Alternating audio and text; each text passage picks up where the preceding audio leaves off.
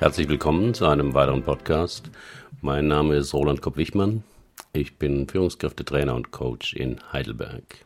Das Thema heute, welche dieser zwölf Lebensthemen belasten Sie am meisten?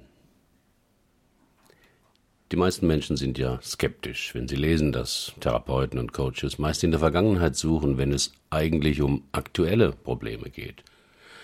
Oft kommt dann eine Begründung nach dem Motto, wie soll denn etwas, was 20 oder 30 Jahre her ist, noch heute einen Einfluss auf mich haben? Ich bin noch erwachsen, bin noch ein freier Mensch, kann mich so oder so entscheiden. Tja, nette Theorie. Das erste, was ich von Herrn M. hörte, war eine Entschuldigung. Er kam in meine Praxis zu einem Coaching-Vorgespräch. Entschuldigen Sie bitte, ich weiß, ich bin fünf Minuten zu früh. Ich fand das seltsam kommentierte es aber nicht, weil ich neugierig war, welche Geschichte sich wohl dahinter verbergen würde. Herr M. kam wegen des, der Folgen eines Burnouts. Er hatte jahrelang Überstunden abgeleistet, konnte schlecht Nein sagen und wurde deshalb weidlich ausgenutzt. Privat half er immer wieder bei der Renovierung des Hauses der Schwiegereltern und war auch noch als Fußballtrainer für eine Jugendmannschaft aktiv. Das war ihm zwar alles zu viel, aber er wollte die Jungen nicht enttäuschen. Der Zusammenbruch war schmerzhaft für ihn und beschämend, aber auch erleichternd. Denn sein Hausarzt befahl ihm, sich endlich um sich selbst zu kümmern und mich aufzusuchen. Im Gespräch fragte ich ihn nach einer Weile, warum er so Angst habe, andere zu enttäuschen. Denn das schien mir der gemeinsame Nenner seines ganzen anstrengenden Verhaltens zu sein. Zuerst kamen etwas lauwarme Erklärungen, dass er eben gern anderen helfe und Solidarität ein hoher Wert für ihn sei. Wen haben Sie denn schon mal sehr enttäuscht? fragte ich dann. Er wurde sofort bleich, dann rot und stammelte dann Meine Mutter. Meine Mutter habe ich sehr enttäuscht. Dann erzählte er, dass er mit sieben Jahren mal eine Fünf in Rechnen nach Hause brachte. Seine Mutter wurde sehr zornig, fing an zu weinen und stieß dann hervor weil du geboren wurdest, konnte ich nicht weiter studieren. Wenn du nicht gekommen wärst, wäre ich heute Ärztin. Herr M. wusste bis dato nicht, dass dieser eine Satz sein ganzes Leben beeinflusst hatte. Denn daraus wurde für ihn der unbewusste Glaubenssatz Ich bin eine Belastung für andere und muss mir meine Existenzberechtigung erst verdienen. Und das versuchte er, indem er nichts für sich forderte, sondern immer nur schaute, wie er anderen helfen konnte, beziehungsweise nie mehr jemanden enttäuschte. Diese Strategie war so zu seinem Lebensthema geworden. Wie klärt man Lebensthemen? Die Transaktionsanalyse hat den Begriff des Skripts geprägt. Das ist ein Drehbuch, ein Lebensplan oder ein unbewusstes Programm, nach dem ein Mensch lebt. Die in den frühen Jahren gemachten Beziehungserfahrungen in Form von Erlebnissen und Aussagen bestimmen dabei maßgeblich das Selbstwertgefühl des Kindes und seine Strategien. Als Kind ist man völlig abhängig von den Eltern. Sie bestimmen in großem Maß die Möglichkeiten der Person, sich zu entfalten und Konflikte zu bewältigen und zwar durch direkte und indirekte Botschaften, durch Verbote und vor allem durch die mit ihnen gemachten Erfahrungen. Als Siebenjähriger konnte Herr M. zu seiner Mutter nicht sagen, Du spinnst doch wohl. Was kann ich dafür, dass du schwanger geworden bist? Als Kind übernimmt man solche Botschaften und versucht, damit irgendwie fertig zu werden. Und diese Strategien prägen sich ein, einfach weil sie sich gut bewährt haben. Herr M. erlebte, wenn er keinen Ärger machte, pflegeleicht wurde, sich hilfsbereit und höflich zeigte, dass seine Mutter und andere Menschen darauf positiv reagierten. Zugleich lernte er früh Anzeichen von Ärger, Eigensinn oder eigene Bedürfnisse zu unterdrücken. Als Erwachsener sind uns diese frühen Überlebensstrategien in Fleisch und Blut übergegangen. Wir müssen nicht mehr daran denken oder uns erinnern. Unser Autopilot steuert unbewusst unser Verhalten in den alten Bahnen, wenn eine für uns kritische Situation auftaucht. So wie Herr M. beim Betreten meiner Praxis nicht sicher war, ob ich vielleicht schimpfen könnte, weil er zu früh gekommen war, und automatisch kam seine Entschuldigung über seine Lippen. Jeder von uns hat solche empfindlichen Punkte und entsprechende Verhaltensstrategien aus Kindheit und Jugend. Zu den prägendsten Ereignissen gehören zum Beispiel frühe Trennungen durch längere Klinikaufenthalte, Fremdbetreuung, Kinderheimaufenthalte, Trennung der Eltern. Daraus resultieren oft starke Verlassenheitsängste, die in Erwachsenenbeziehungen wieder auf, ausgelöst werden können. Krankheiten eines Elternteils, egal ob Drogensucht, Alkoholismus, Depression, Krebs. Das Kind lernt früh, Gedanken und Gesichter zu lesen, um auf entsprechende Ausbrüche oder Verschlechterungen frühzeitig vorbereitet zu sein. Missbrauch und Prügel. Sexueller oder emotionaler Missbrauch hat immer schlimme Folgen, vor allem weil solche Traumata auch das Gehirn verändern. Bekommt ein Kind Schläge von einem Elternteil, lernt es Lektionen über Macht in Beziehungen und wie man am besten damit umgeht.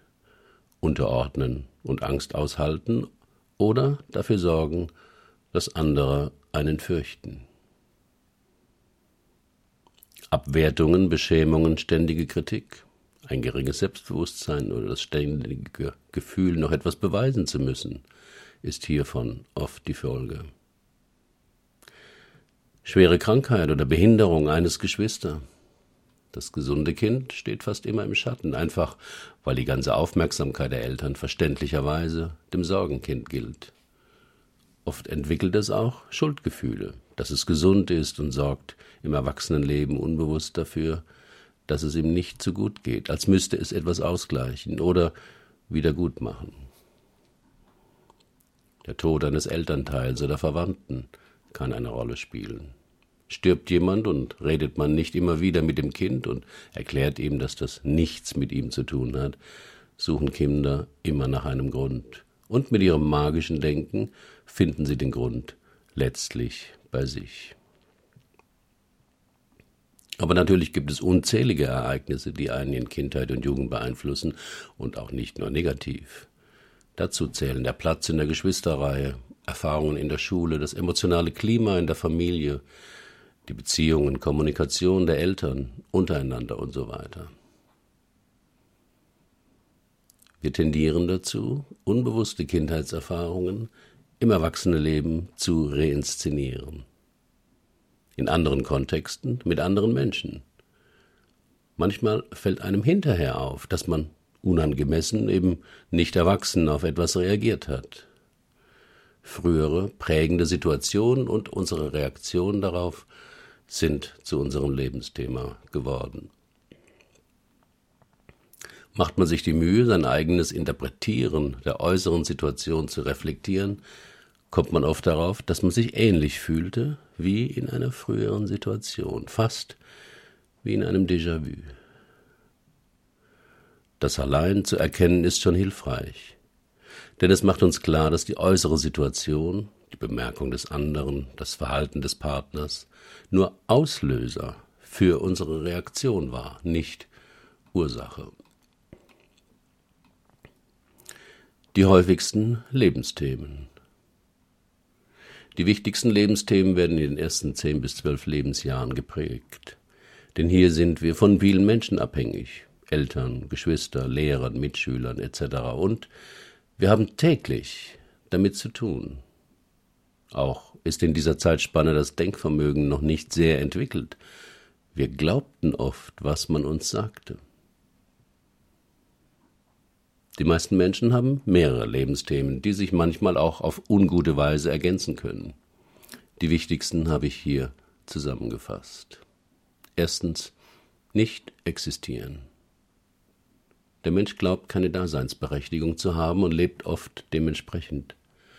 Oder er versucht sich diese Existenzberechtigung zu verdienen, indem er gebraucht wird. Demzufolge opfert er seine ganze Zeit und Energie, um anderen zu helfen und zu dienen. Das können die Familie, die Eltern, die Firma sein, oft alle drei Bereiche. Zweitens, nicht wichtig sein.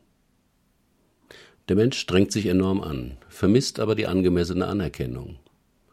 Kommt diese doch einmal, kann er sie nicht annehmen, weil er denkt, dass er sie doch nicht verdient hat. Oder er weist die Anerkennung zurück, weil er glaubt, der andere mache das nur aus Mitleid. Drittens, nicht dazugehören. Der Mensch fühlt sich häufig fehl am Platz, zieht sich allgemein schnell zurück, glaubt, dass er irgendwie anders sei als andere und deswegen eher störe oder eine Belastung ist. Viertes Lebensthema. Nicht erfolgreich sein. Beruflich wie privat erlebt der Mensch immer wieder, dass er, sie nicht zum Ziel kommt oder alles gut anfängt und dann einbricht.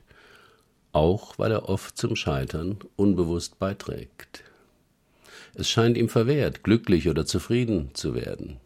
Wenn es ihm jedoch gut geht, plagen ihn quälende Schuldgefühle, dass es anderen nicht so gut geht, und er sorgt dafür, dass er doch wieder leidet. Fünftens. Nicht normal sein. Der Mensch glaubt, dass er etwas Besonderes ist und erwartet entsprechenden Respekt und pausenlose Anerkennung. Auf Kritik reagiert er massiv gekränkt und schwört Rache. Selbstkritik ist ihm fremd, denn Schuld sind immer die anderen oder die Umstände. Trotz seines gewinnenden Wesens kommt man ihm nicht wirklich nahe. Ein sechstes Lebensthema lautet nicht gut für sich sorgen. Dieser Mensch will es oft anderen recht machen und vernachlässigt dabei seine eigenen Bedürfnisse, Wünsche und Grenzen. In Gruppen oder Beziehungen ordnet er sich schnell unter oder übernimmt unbequeme Aufgaben für andere. Sich angemessen abzugrenzen oder eigene Gefühle und Wünsche zu äußern, fällt ihm schwer. Siebtens nicht zufrieden sein. Der Mensch kann und macht vieles gut, kann sich aber darüber nicht freuen. Er kritisiert sich selbst, dass er sie es noch etwas besser hätte machen können. Was er eigentlich beweisen muss und wann es bewiesen wäre, weiß er nicht. Die Fähigkeit zum Fühlen wurde früh verlernt oder verboten. Nur dass es nur das reibungslose Funktionieren, beruflich wie privat, zählt und wird bis zur Perfektion vervollkommnet. Achtens, nicht erwachsen sein. Auf den ersten Blick ist der Mensch nett, hilfsbereit und kompetent. Zwei Varianten zeigen das Nicht-Erwachsensein. Übertriebene Anpassung an andere, gepaart mit schlechtem Durchsetzungsvermögen und der Scheu vor Verantwortung.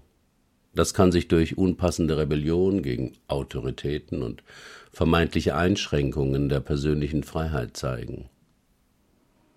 In nahen Beziehungen fällt es ihm schwer, erwachsen zu sein und sich auf Augenhöhe zu fühlen. Stattdessen idealisiert er den Partner oder versucht ihn zu dominieren. Auffällig ist das starke äußere oder innere Gebundensein an die Eltern.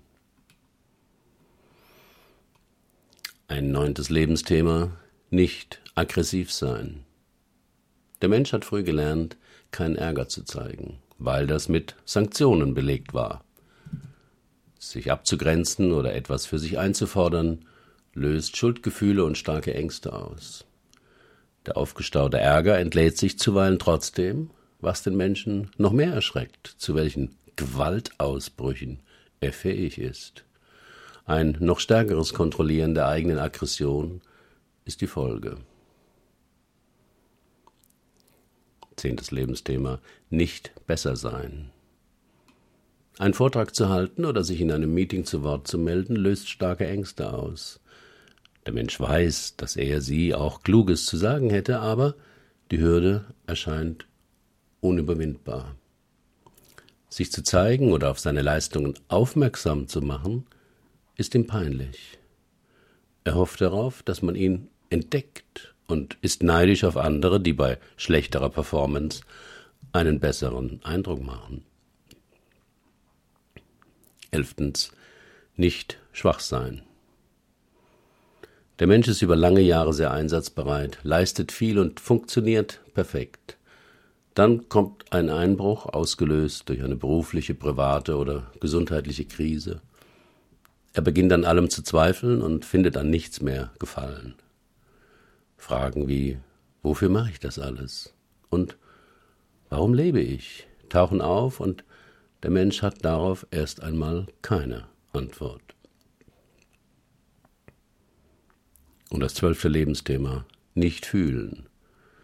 Der Mensch versucht sein Leben mit Verstand und Logik zu meistern. Er hat die Angst, von den eigenen Gefühlen überflutet zu werden, die Kontrolle zu verlieren oder verrückt zu werden. Wie man Lebensthemen identifizieren und klären kann. Da die Erfahrungen, die zu einem Lebensthema geführt haben, in der Regel vergessen oder verdrängt wurden, ist das nicht so leicht. Der Mensch hat ja eine Strategie gefunden, die den Schmerz mindert. Das Lebensthema wurde zur Lebensdevise. Ich bin eben ein rationaler Mensch. Ich muss nicht immer im Mittelpunkt stehen. Das Bessere ist der Feind des Guten. Ich mag es, wenn die Dinge perfekt sind. Ich war schon immer ein Pechvogel. Und so weiter. Entscheidend beim Aufspüren eines Lebensthemas ist, ob man tief genug an jene abgespaltenen Erinnerungen herankommt, die zur Entstehung des Lebensthema geführt haben. Das geht meist nicht über Nachdenken und Einsicht, sondern mehr durch eine starke emotionale Beteiligung. Ein Schicksalsschlag zwingt einen, seine Prioritäten neu zu ordnen. In einem Film oder einem Buch erkennt man sich wieder und erschrickt. Der Partner oder ein Freund benennt das Lebensthema. Oder durch professionelle Unterstützung in einem Coaching oder Persönlichkeitsseminar. Wollen Sie lernen, Lebensthemen zu klären? Teilnehmer, die in meinen Persönlichkeitsseminaren erlebten, wie ich relativ schnell ein wichtiges Lebensthema aufspüre und bearbeite, haben mich immer wieder gefragt, ob sie das bei mir lernen könnten. Deswegen habe ich mich entschlossen, ab Februar 2017 eine Fortbildung Lebensthemen klären anzubieten. Sie geht über vier mal zwei Tage, jeweils donnerstags und freitags und für, ist für Menschenentwickler gedacht. Das heißt, sie richtet sich in erster Linie an Therapeuten, Coaches, Heilpraktiker, Führungskräfte, Personaler und andere. Sie ist aber prinzipiell offen für alle Interessierten weil ich mit heterogenen Gruppen immer gute Erfahrungen für den Gruppenprozess gemacht habe. Auf dem Blogartikel finden Sie den Link zu dieser Fortbildung. Kennen Sie Ihr Lebensthema?